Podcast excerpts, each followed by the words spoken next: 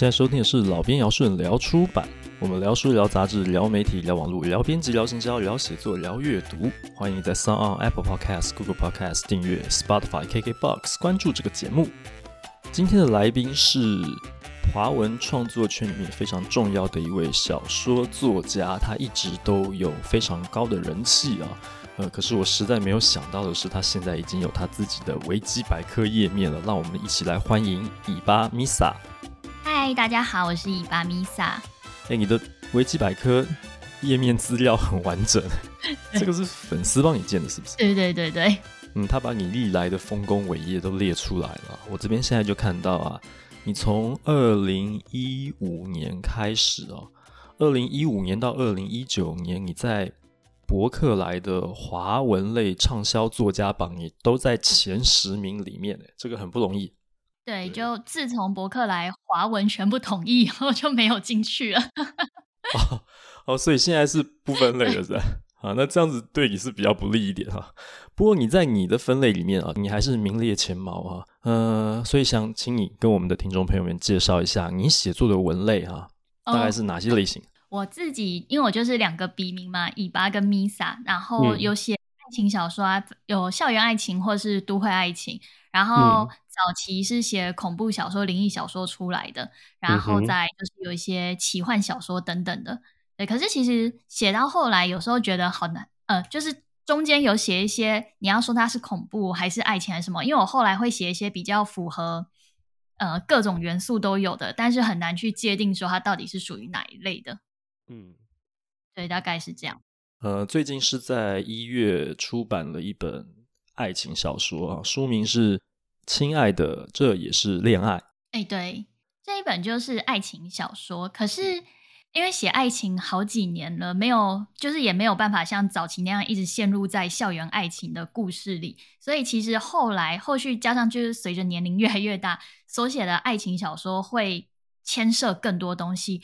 像我早期写的爱情小说，它就是非常的纯爱，就是很单纯的，就是暗恋啊，或是恋爱，就只专注在两个人的身上。可是我现在已经没有办法写这样的小说，就是我好像写不太出来，只专注在两个人事情上的那种爱情小说。所以，像我一月底出的这个新的这一本是《亲爱的，这也是恋爱》嘛，它这一本讲的就是三人行的恋爱恋爱故事。对，那它等于是呃两男一女的。恋爱，然后他们是三个人一同在谈这个恋爱的过程。你长大了，对，就是会想要走一些比较呃奇怪的路线那样。嗯、对，那一边写一边又很担心读者是不是可能没有办法接受，因为有些读者会比较纯情一点。如果有追踪的我的话，我都一直跟他们打预防针，说哦，这一本故事就如果大家道德观念比较重的话，就不要看哦。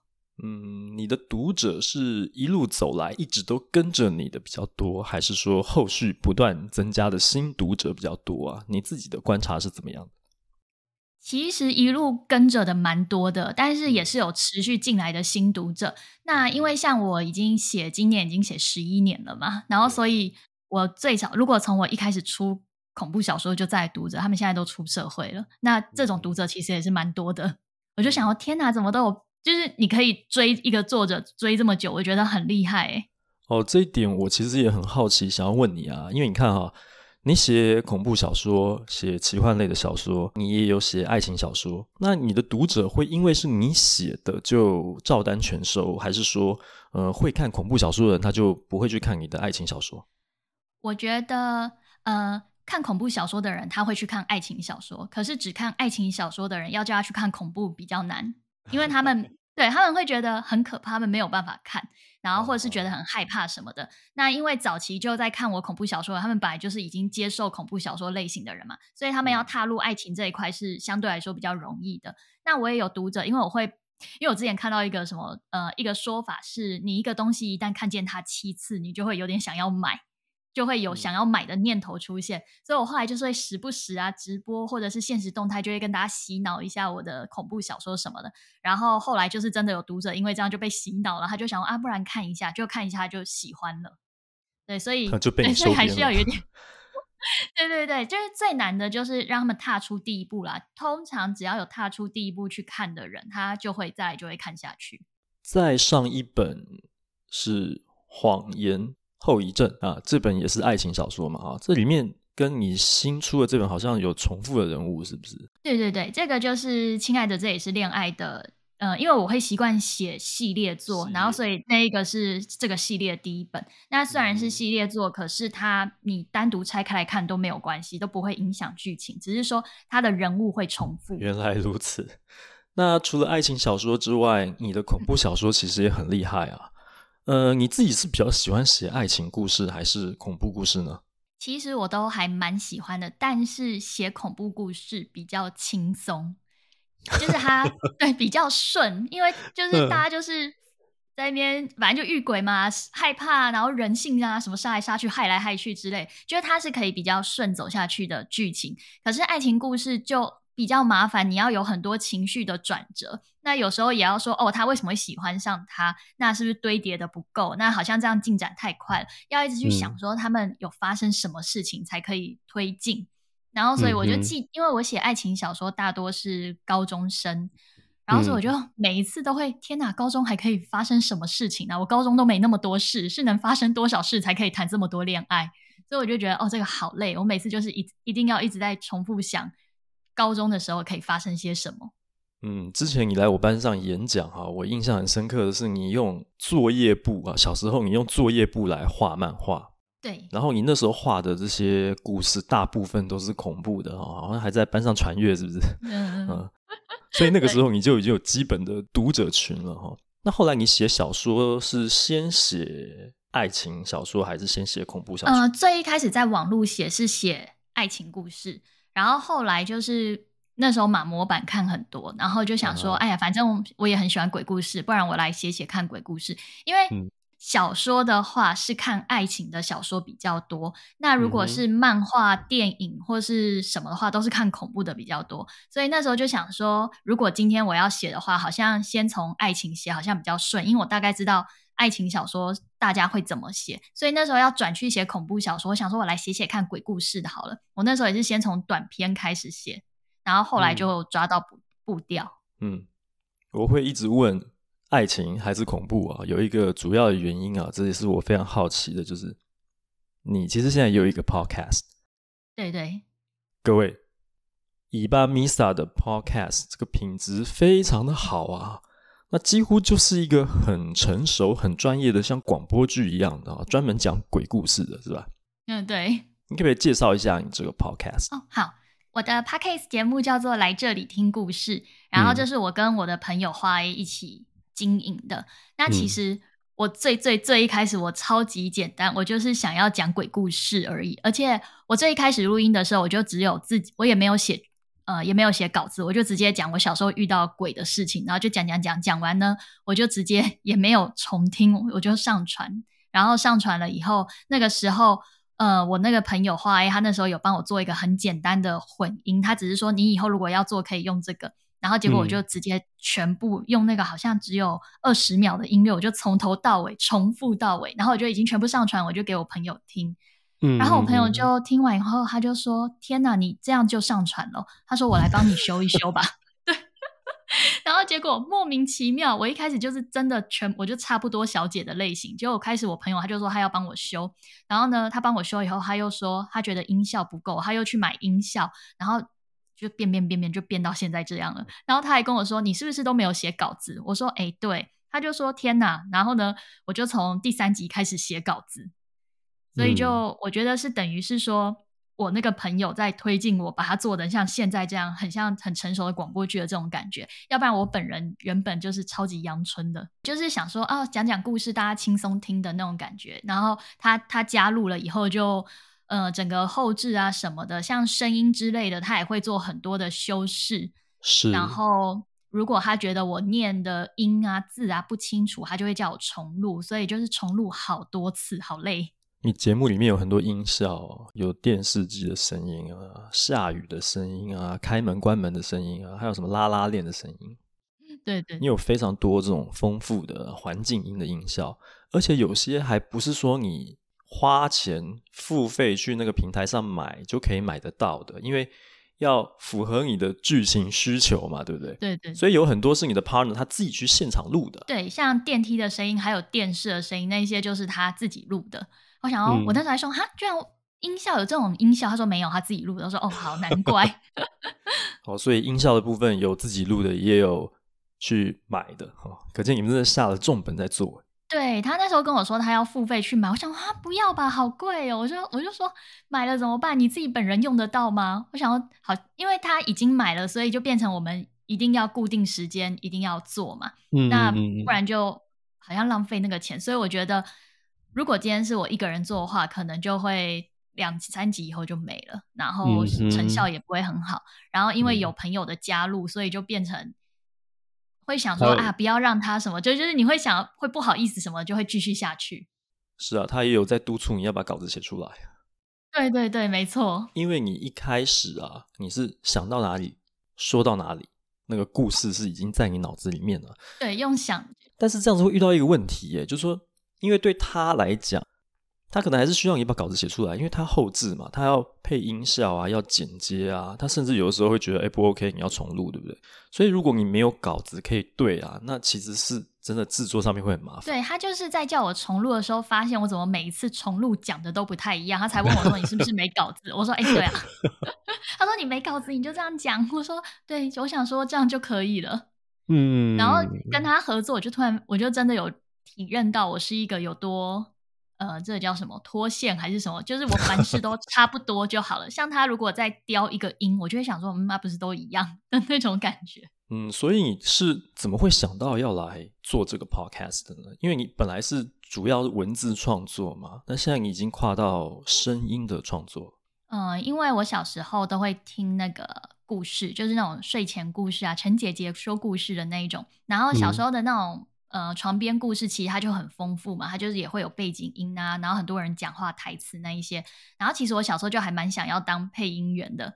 然后、嗯、那后来，嗯，反正就是以前都会想要当很多各行各业的什么的，但是真正出社会以后，就都还是就是现实那个样子了。那、嗯、那个时候，呃，我后来就是有开始写小说以后，就有读者了以后，我那时候自己有在做那种微电台。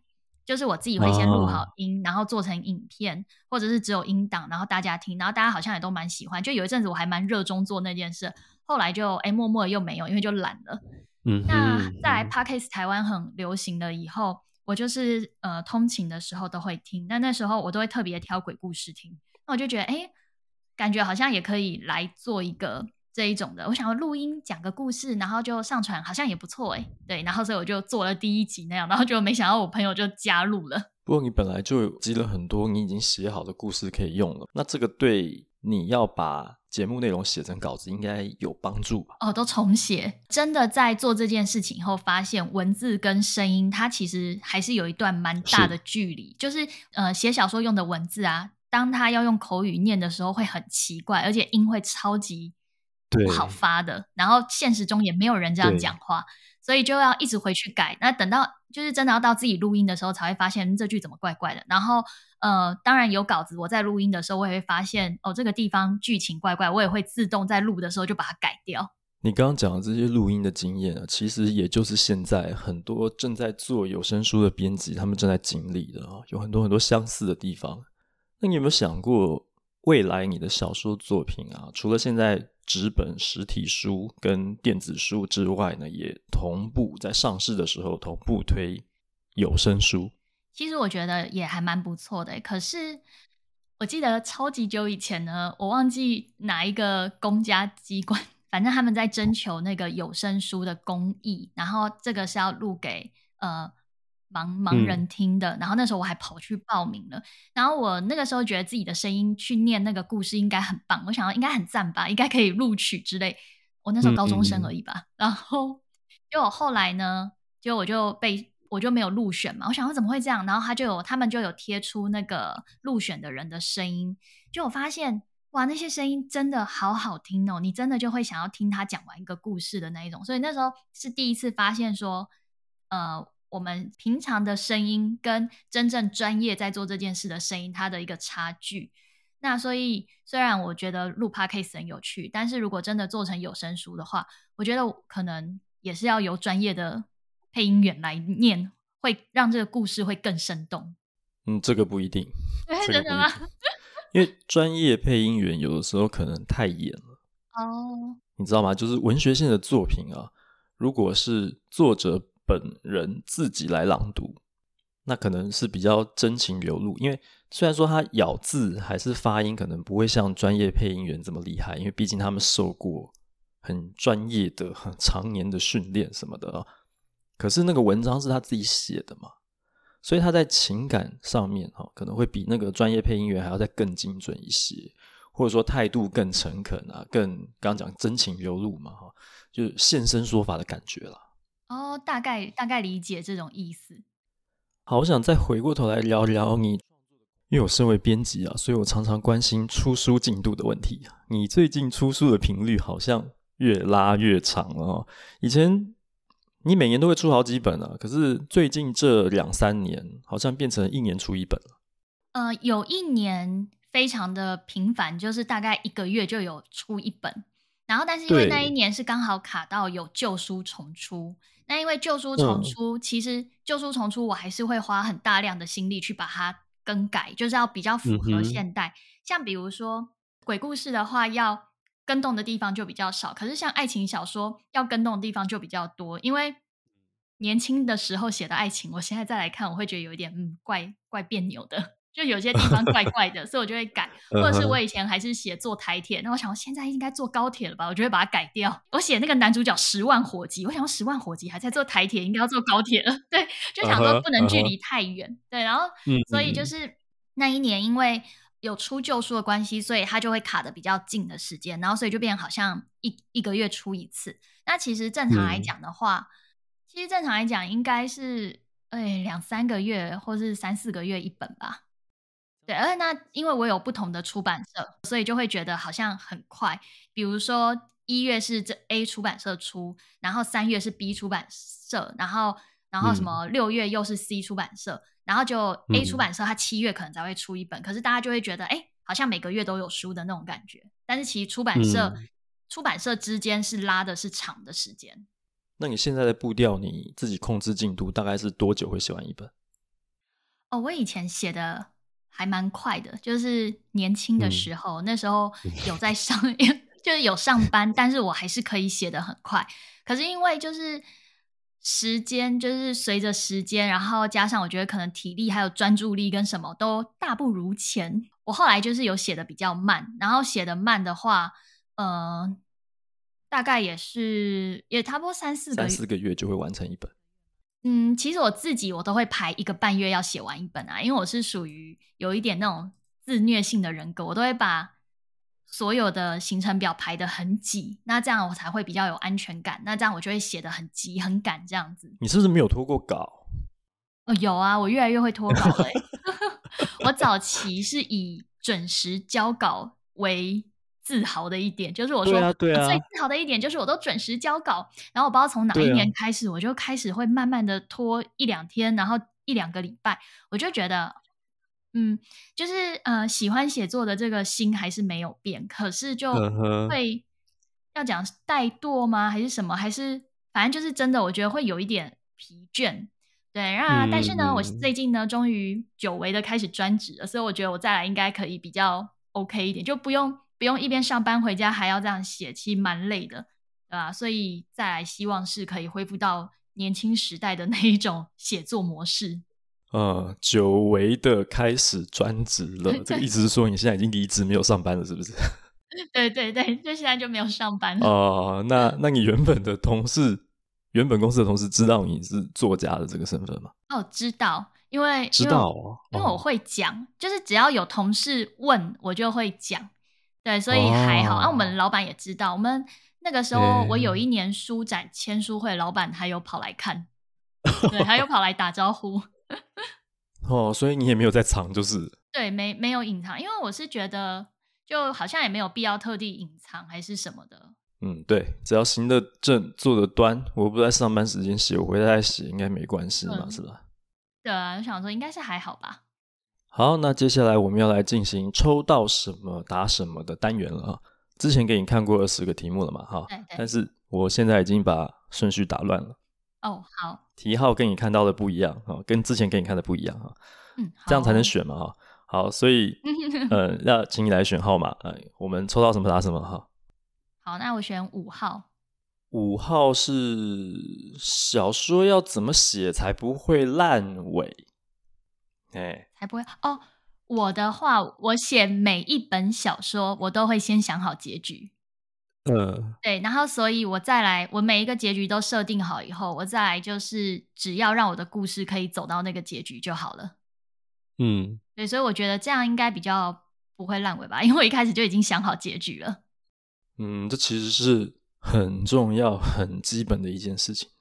可是我在教学现场遇到的学生，还有我以前负责过很多写小说的作者啊，都没有这个意识，所以我就觉得很痛苦啊！你结局要先想好啊。对对对，就是结局先想好，那所以你写的每一个剧情都是要能走到结局，这样就可以了。可是我觉得有些人可能他会有太多想要讲的事情，或是写到一半他觉得哎、嗯、这样发展好像很好，所以就是呃作者在写那个过程，你要有办法抗拒这个诱因。就是你要坚持你原本设定的结局就是好的，那这样你从头到尾的那个剧情的脉络还有人物的个性才会是一致的。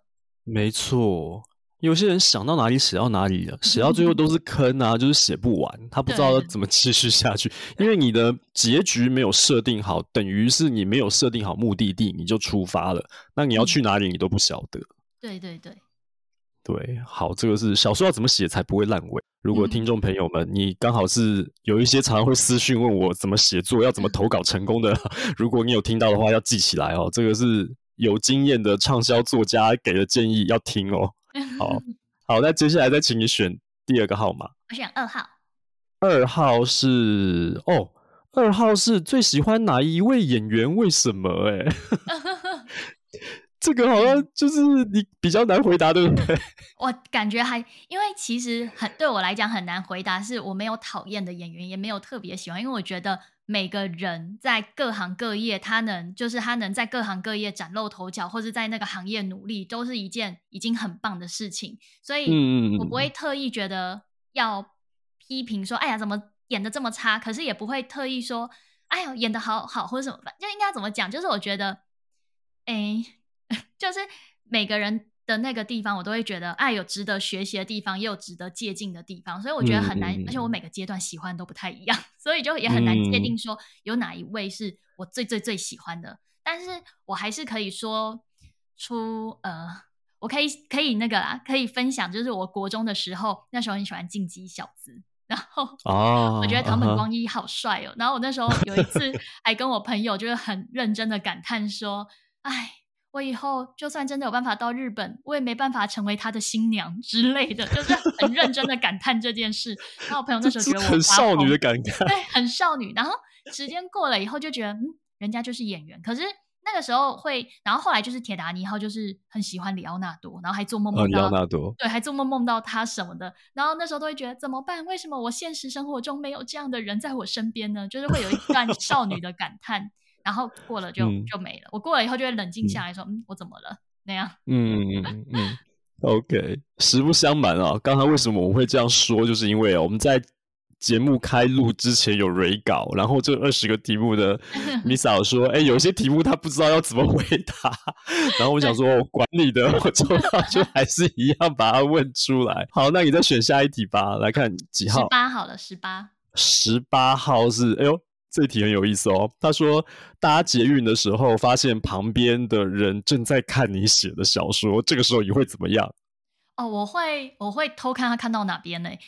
但是，对，因为我有在书局有看过有人在看我的小说。对，然后我就是在那边，uh huh. 我就在那边张望。我只要呃，因为我通常去书局会先看我的书放在哪边，然后如果那附近有人的话，uh. 我就会看他们会不会拿到我的小说，然后我会在旁边用那种念念力，想说赶快看，赶快拿我那一本这样子。然后拿了，我就会想说很好看，买回家，买回家，不要在这边看这样子。对，我觉得内心一直一直想，对，大概就这样。然后我之前就有一次真的在书局有遇到一个女的，就翻了几页，然后她就拿去结账，我想太好了。太好了，对，我就但是在书局，对啊，在书局不意外啊，就是因为它本来就是一个卖书的地方，碰到的几率应该蛮高的。嗯、你有真的有在捷运上面遇过这种情况吗？没有，但是我有看到在看同一间出版社的，或者是在看我自己也有买的书。然后呢，我那时候就会想说，啊、我就会这样看一下说，说哼，居然不是我的，就是会这样。那如果真的有一天你在捷运上遇到，但是这个情境是他不需要去买来结账，因为他本来就已经已经买了吧，所以他才会在捷运上看啊。那这个时候你会怎么样？其实我应该就是默默观察，默默微笑，然后可能偷拍个照片，然后。或者是会发现实动态说我在捷运看到有人在看我的小说之类的，就是我不会去认清，太尴尬了，对方应该也会很尴尬吧？呃呵呵，所以会默默的把它拍下来，然后上传一下这样子。应该是不会上传的，要不然就打马赛克之类的。啊，应该要上传一下。现在这个年代有这个机会可以宣传一下自己的书，其实我觉得可以啦，好像可以 哦。对啊。嗯哼，好，那我们再选下一题看看。好，那十号好了。十号的话是，哦，这一题可能又希望你可以回答多一点，嗯、就是要怎样才能写出类似烧脑神剧那样子的故事剧情的转折？哦，这个应该是专业题目啊。哦，对，我觉得这个怎么怎么营造？嗯、对，怎么营造那个故事里面的转折？这样。因为像我自己，我是不太会写大纲的类型，因为真的写了大纲以后，后来我写的也会跟大纲不一样。可是，呃，如果是新合作的出版社，都一定会希望你要写大纲嘛。所以，像我的话，嗯、如果要写比较复杂的话，我这时候会觉得大纲很有用。像刚刚前面说的，我结局会先设定好。那结局设定好的时候。嗯呃，我会用读者的方向思考，说，如果今天我是，比如说像我们在看别人的小说，我也会想说，如果今天是我写的话，我会怎么写？如果是我，我就不会这样写，我会怎么怎么样写？我就会这样子想。嗯、所以，像我在想剧情的时候，我通常不太会用我第一个想到的剧情，因为我会觉得我第一个想到，别人一定也会想到，因为这是一个最容易想到的东西嘛。然后，所以我通常、哦、对我通常会用第二个或是第三个想到的内容。然后我会去想说，今天我要写的是什么？假装我今天是要让大家误会凶手是 A，然后但是其实是 B，这样好了。那我前面，嗯、当我在前面在写的时候，我就会想说，我这样会不会很刻意在告诉大家凶手是 A 的那种感觉？嗯哼。然后我要怎么样让大家也有点怀疑说，哎，这是不是作者在误导我，让我觉得凶手是 A？对，然后其实是 B，就是我会。看今天我想要让读者是完全不知道的情况下才恍然大悟，还是说让读者在中途觉得哦，根据尾巴写作的方式，这一定是这样？因为我呃常常看我小说的人，他们会大概明白我会有一个套路。那我有时候在写，我就觉得嗯，如果今天我看一个作者的书，我已经看了他写十年了，那我大概知道他写作模式，那我就觉得他一定会是这样。就哎，没想到他这边居然转了，我就会用读者的想法去想啊。嗯哼，我觉得比较像这样子吧。所以，所以也就是要避免套路被抓包，对，或者说陷入一个公式化的安排铺陈这样。对对对，所以像呃，像我有一些跟比较久的读者，我都会问他们说，呃，这次写的你们有猜到吗？对，我就会大概问一下，嗯、或者是大家会猜怎么样？那有时候有一些读者写到一半就会呃，看到一半就会跟我说他猜怎么样怎么样。那有一些人猜对了，我就想说啊，他猜对了这个地方，就是我想要告诉你们，呃，我想要告诉你们的答案就是到这个地方，但是你最后的地方你是猜不到的。对，我就会设定说，让读者他们大概可以猜到什么程度都是对的，然后最后的程度是猜不到的那样。嗯哼嗯哼，这个就是很高深的技术啦。可是，可是我觉得很难，嗯、很难讲，就是很难很难讲，对不对？对，因为在写的时候，我觉得有点是凭直觉的。嗯。你要做到在情理之内、意料之外，让他猜不到，但是最后他又没有办法，呃，他没有办法否认你的设定是好的，这个是很困难的。因为有一些可能为了不要被猜到，然后他设定的情理之外了，那其实就可能会变成观众、读者会觉得这不合理啊，或太牵强啊，这样子。对啊，我可以举例一个我有写的那个《最亲爱的我们》这一本。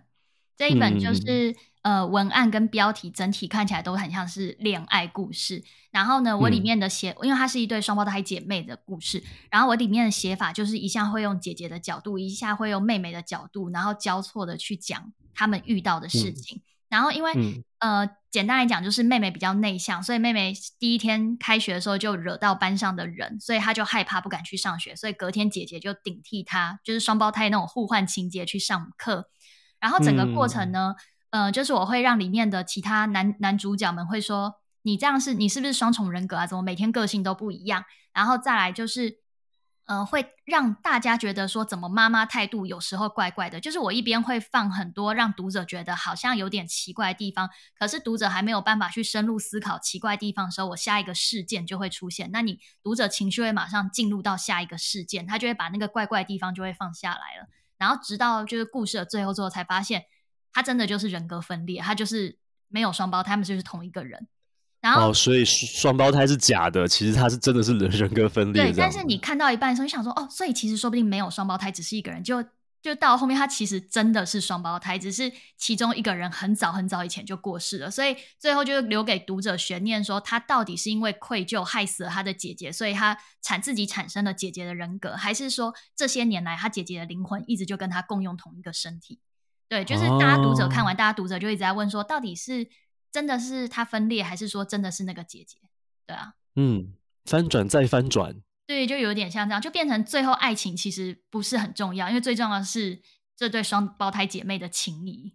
你们把爱情故事写成灵异恐怖故事？对，然后那时候大家就说 感觉看了很毛，我想说不是很感动吗？哪会毛？对啊，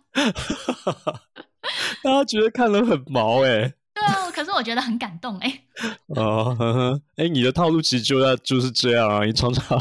哦，不能这样讲，不能说你的套路这样 没礼貌。就是说你，因为你有很很很多恐怖灵异故事的写作经验，所以你来操作这样子的悬疑感，其实会很到位。我觉得应该这样说了。嗯，因为我也蛮喜欢那种悬疑的感觉。嗯，嗯哼，好，那我们再来抽一题吧。好啊，哎，那就十十三好了。十三哦，十三这一题比较没礼貌。他说：“你遇过最荒谬的被搭讪的经验有没有？” 我觉得，我觉得应该讲说，我觉得这个还蛮好笑的是，是因为有一次，有一次我在东区，然后就有个男的跑来说：“小姐，小姐，就是可以打扰你一点时间。”那我说：“不用了，谢谢。”然后他就是说：“没关系，什么一下什么的。”然后我那时候一直以为他要跟我搭讪，我就说：“我已经结婚了。”然后就说：“结婚也没有关系啊。”我想说：“哈。”结婚也没关系，对。然后结果我后来我就赶快跑走。就我后来发现，嗯，他说不定不是要搭讪，他可能好像可能要问说什么，哎，要不要什么加入什么，买个爱心笔还是什么的。我在、后来想说，有可能是这样，要不然他就不会说可不可以耽误你一点时间了。哎，所以你以为？我觉得这还蛮好。你以为他是来搭讪的？对，但是我后来自己想，感觉应该不是，他感觉只是要问一些事情，然后就我在那边说，哦，我已经结婚，他可能才傻眼吧。嗯嗯嗯嗯嗯，所以你会下意识的觉得有男生靠过来跟你讲话，就是要来搭讪吗？要不然干嘛没事过来讲话？他手上也没有拿什么宣传之类的，可能是推销还是什么的。对对对，就是类似那种感觉。可是这里都就是以前比较会遇到，现在也遇不到了。因为年纪的关系吧。每次人家都问说我是什么时候开始写小说，或是呃什么时候开始有要当作作家的梦想。我都会说我是大学毕业后才开始写，然后我又会说哦，我已经写了十一年了，然后人家说哦，那这样算下来就大大概知道年纪了，然后我就想说，哎呦，会不会我有有一次啊，我就问读者说，大家会不会觉得，假装你们知道我的年纪以后，然后又会不会觉得啊，怎么我这样在写那个校园爱情，会不会觉得好像有点呃世代差异的那种感觉？我我觉得我也有一点点担心以后会不会这样，那我就想说，我要多多跟读者保持良好的互动，才知道现在年轻人是怎样。这倒是哈，因为我们离开校园非常久了。你现在如果要去写一个校园爱情故事的话，如果你不想要走怀旧的风格去卖情怀的话，你要很写在当下，这其实是要做很多功课的哈。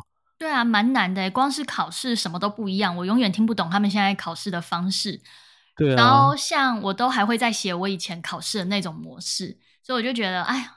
我觉得这是一个还蛮困难的一个地方，所以我觉得这也是一个为什么我没有办法再完全写一个纯爱的内容的关系，因为距离的已经也比较远了，我会想要去讲更多的，除了爱情以外，我还会想要讲他们的人际关系，或者是他们的家呃亲情啊，或者是对未来的彷徨什么的，就没有办法太去很简单的去讲两个人的那种。光是暗恋就可以暗恋八万字那样的故事，我觉得我就已经写不出来了。写八万字都在暗恋，其实也是蛮痛苦的。对，啊、对，就想说以前怎么有办法这样子写？但是你现在去看以前写的，会觉得说哦，好像很多地方要修改还是怎么样的？对，但是同时也会看到以前那种很稚嫩的那种少女情怀。那我就觉得哦，还好我以前就有写出这样的故事，嗯、因为这样的故事其实是好的。然后我现在写不出来，那。呃，现在呃，年轻的国高中生们看到当年我写那种很稚嫩的那种恋爱，他们其实也是心有戚戚焉，因为就是在他们那个年纪会有的事情。嗯哼，嗯哼，也只有那个时候的你才写得出那样的故事。对，没错。我觉得故事，所以每一个阶段，嗯，嗯，故事是有，对，就是故事是有，呃，就有点像是以前听听到一些什么电影导演说。其实这个构想什么，三年前就想，呃，十年前就想好，可是当时的技术拍不出来。嗯、然后我、嗯、我后来我也会真的会觉得有一些想法，它可能。呃，这个故事已经存在，可是它可能需要十年后的你才有办法写得出来。那相同的，也是有一些故事，也是要十年前的你才有办法写得出来。就是每个阶段有适合你的故事，所以常常如果有人问我想要写什么写不出来，我就说你可以把它放着。那可能现在你还没有能力写出它，那你几年后你可能就有办法写出它了。嗯，好，那我们再来抽最后一题好了。好，我想想看。那就，嗯，那就一号好了。一号，嗯，一号的话，这一题也是一个哦，看起来很基本的题目，可是也是一个大问哉啦。他说，嗯、想要投稿成功，到底该怎么做呢？好，根据我我自己的投稿经验啦，我嗯、呃，我会先去看我有在看的出版社的书，他们的投稿条件。我当年是这样子，嗯、然后他们投稿条件，嗯、比如说他们收什么类型，然后几万字，然后我就会投过去，嗯、然后会附上我的基本资料什么的嘛。嗯、那早期因为早期出版社都会说有三个月的审稿时间嘛，然后所以我早期会乖乖等三个月，因为当时我在投稿的时候也没有说真的想要成为小说家，因为那时候已经在上班了，我只是想说不投白不投，偷偷看。对，可是其实我。嗯投稿其实都没有成功啊，都是石沉大海，或者是退稿信，或者是什么的。那那个时候，我后来是写了鬼故事，鬼故事之后才有呃投稿成功的。所以我是觉得，如果要投稿成功，其实我觉得第一个很大的是，嗯，我觉得运气也要有一部分的成分呢。因为嗯，以现阶段来讲的话，要收新人作家，我觉得也是有一点点难度，是吗？对啊，现在的新人作家很难从投稿就成功啦。啊、坦白说，这个问题其实我也是一直被问，一直被问，所以我才把它 放在这个 抽抽这个号码里面。我就又觉得，哎、嗯，我可以这样子讲吗？这样不是会对就是有梦想的人会觉得，哎呀，怎么这样？这样市场都饱和，就给那一些都已经在里面的人了什么的。所以我觉得，以现今就是现在这个时候，想要投稿成功，就是参加比赛。然后再来第二、嗯、文学奖，对，除了比赛以外，第二个就是想办法让你在网络的流量跟名气很高，那自然就有人来找你。没错，啊、也可以试着先从自媒体，反正就是自己可以去发展故事的一个平台。像你现在还有 Podcast，对对，对，其实这些都是，就是因为你你不需要经过任何审查就可以做这件事情，那你只要在网络上。去创造了声量，创造了知名度。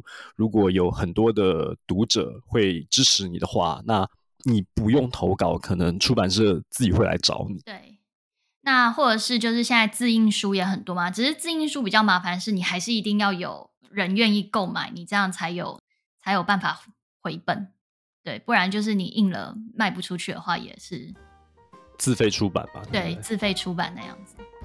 所以我觉得依照。阶段来讲的话，可能已经没有办法用我当年那一种，呃，真的是没有没有一家家投给出版社，然后再等这样子。嗯哼嗯哼，好，那我们今天呢，非常感谢 Misa 来节目里面聊天。以后有机会呢，希望可以邀请你在我的节目里面玩。好啊，没问题。非常感谢今天的邀请。不会不会，我才要感谢你啊，让本节目蓬荜生辉。好，非常感谢你，也感谢大家的收听。我们有缘再相见了，各位，拜拜。拜拜。